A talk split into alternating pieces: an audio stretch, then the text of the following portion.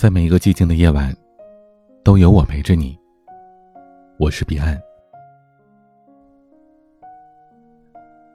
我的朋友阿文是一个精致的大男孩。每天出门之前，他会打理好自己的发型，日常的护肤、修眉、敷面膜，一点也不觉得麻烦。他随身携带着清新口气的糖果，饭后酒后吃一粒。连走路带起来的风都有着淡淡的香水味。在穿搭方面，大部分都是日韩系的风格，形象堪称小鲜肉。偶尔的英伦风显得成熟稳重。更重要的一点，他还喜欢健身，精致而不娘，懂得照顾人，从不爆粗口，体贴又绅士。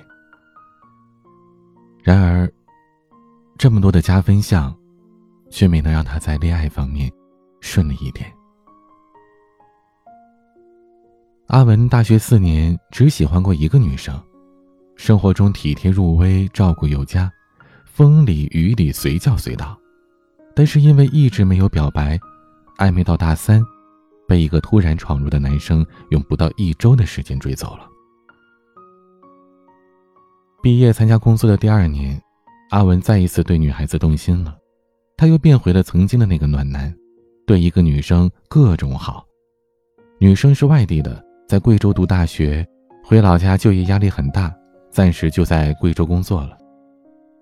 女生被他前任伤得太深，一朝被蛇咬，十年怕井绳，总觉得阿文对她的好都是套路。女生回老家过年，阿文说有点想她，刚过完初三，就一个人开车跨省去找她。过了耳听爱情的年纪，女孩子却怀疑阿文想快速的推倒她而已。阿文精心策划的表白惊喜让女孩子十分感动，但她还是拒绝了阿文。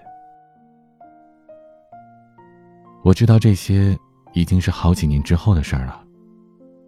我和阿文在民谣的酒吧里喝酒，因为大家都是单身，想找一点有共鸣的话题，而为了证明和我不一样。阿文就说起了这两段经历。阿文说：“单身久了，很反感有人闯入我早已经习惯而且有计划的生活。喜欢上一个人，你接下来的喜怒哀乐就不受自己的控制了。这种卑微的感觉，这辈子也不想有了。”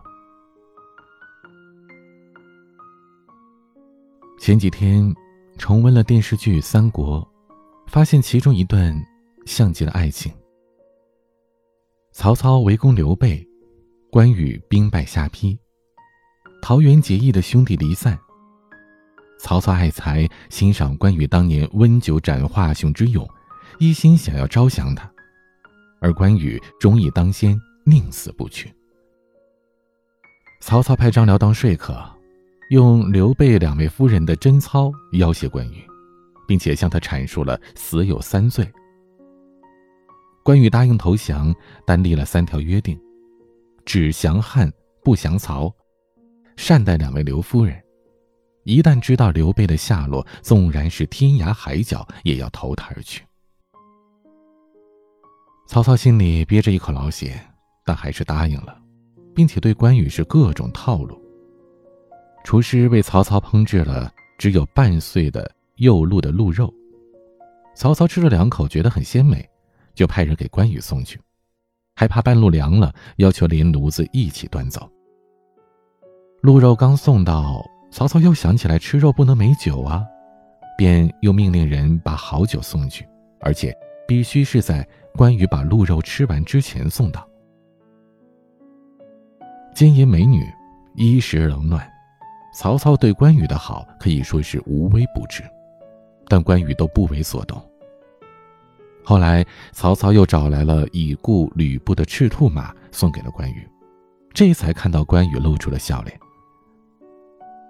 曹操不解：“我平日里赠你这么多金银美女，也没见你这么高兴过呀。”关羽说：“赤兔马日行千里，末将有了它。”一旦知道兄长的下落，一日之内便能相会了。可想当时曹操的心呐，就像是被张飞的蛇矛扎了无数个透明的窟窿。爱情里，作为舔狗的一方，又何尝不是散尽了金钱，赔了宝马，也得不到一个人的心呢？你跋山涉水的想去见的这个人，不一定想见你，因为他也正在跋山涉水的去见他想见的人。付出一旦没有了节制和技巧，真心也是廉价的。总有人鄙视在感情里搞套路的，但我们也不得不承认，真心不一定换来真心，套路也不能换来真心。但是真心再加上套路，就更容易达到目的了。只是我们都忘了，我们爱的，却是达不到目的。就像最后关羽败走麦城，被吕蒙斩首，曹操感叹故人凋零，就好似风中落叶。可曹操嘴里说的却是：“你要是跟了我。”岂能身首异处？但你要是真的跟了我，我又该瞧不上你了。很多人单身，并不是因为没有异性缘，而是因为看破了爱情的真相，明白了孤独才是唯一的答案。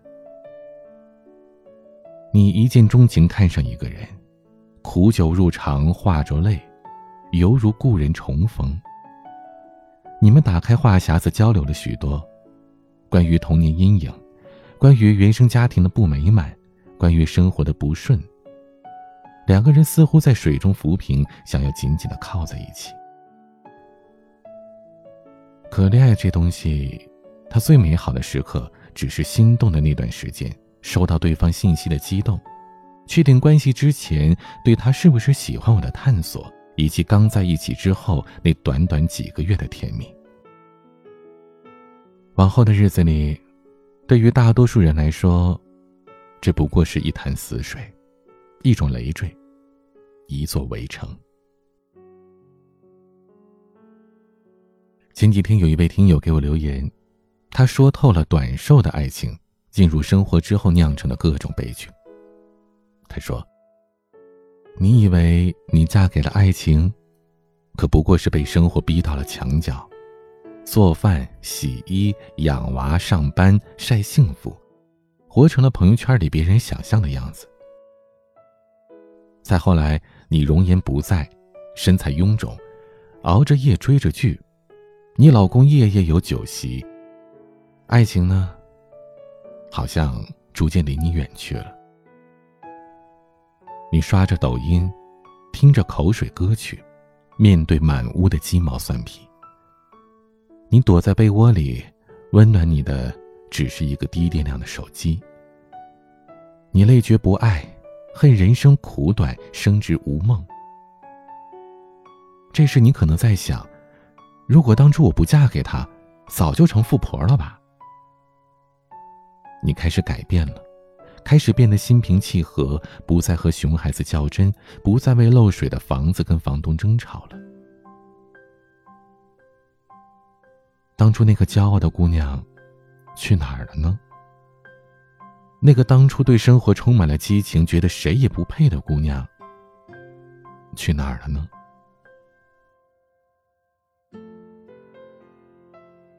其实，从男生的角度来说。婚姻何尝不也是一座围城呢？城内的人如坐针毡，城外的人望洋兴叹。曾经有一个大学的表白墙，上面有征婚帖，对于男生的要求差不多都是这个样子的：身高一米八，又瘦又白，最好长得像刘昊然，会穿搭，爱干净。体重不能太轻，也不能是肌肉男，得有内涵，性格要好，会哄女生开心，男友力满满。于是下方的评论区留言基本上都是：“嗯，身高达不到，告辞了。最近晒黑了，抱歉了。”事实上，那些纯真未凿、青涩未退的少年，大部分都是钢铁直男。偶尔有几个会聊女孩子、会哄女孩子开心的，又被说成是渣男。你让男生怎么做呀？况且，有些喜欢作的女生，欲望和虚荣心是无止境的。你做着薪水少但时间多的工作，他说你不思进取；你拼命的加班努力挣钱，他又说你冷落了他；你满足了物质需求，他又提出精神需求；你满足了精神需求，他又该说你没有情调了。等做完了，他还会觉得自己是宽容大度的小可爱。只要你诚恳道歉，就算你什么都没有做错，他也会原谅你。疲于奔命的广大男生只好无奈止步。既然小仙女你要求这么高，那为何当初还要下凡呢？《单身社会》这本书，解释了现在社会当中。单身所带来的喜悦和痛苦。年轻的职场男女支付着高额的公寓租金来换取自由和隐私，三四十岁的单身人士不愿意为了不尽如人意的伴侣牺牲自己的事业和生活方式。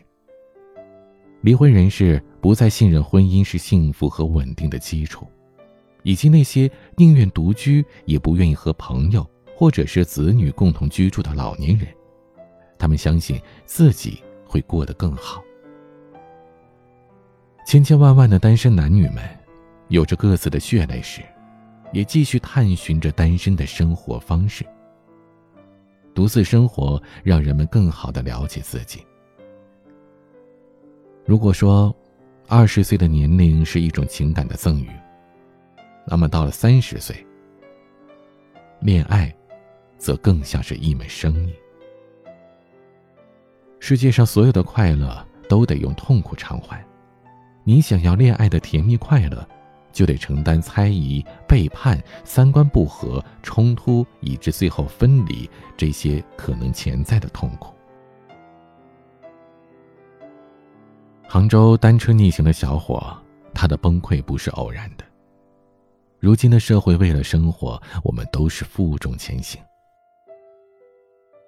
你可以期待爱情。但最好不要过于期待。花费大量的时间、精力、金钱去追一个对你不怎么感冒的人，还要冒着掉眼泪的风险，真的没有必要。栽下梧桐树，引得凤凰来。不如积极的学习，努力的攒钱，发展爱好，把时间花在提升自己上，花在关爱家人上。你爱我最好，不爱也无妨。一个人的讲究好过两个人的将就。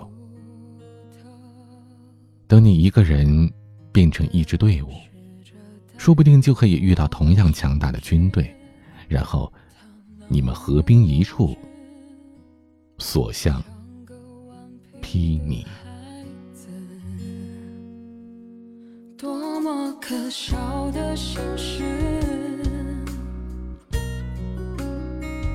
只剩我还在坚持今天的晚安曲，王二浪演唱的《项羽》。如果你有任何想要倾诉或者咨询的内容，可以关注我的微博 DJ 彼岸，或者加我的私人微信号彼岸幺五零八幺七向我倾诉。喜欢我们的节目，也可以点击专辑上方的订阅或者公众号的关注，每晚更新时都会第一时间得到消息。每个夜晚对你说晚安。我是彼岸。晚。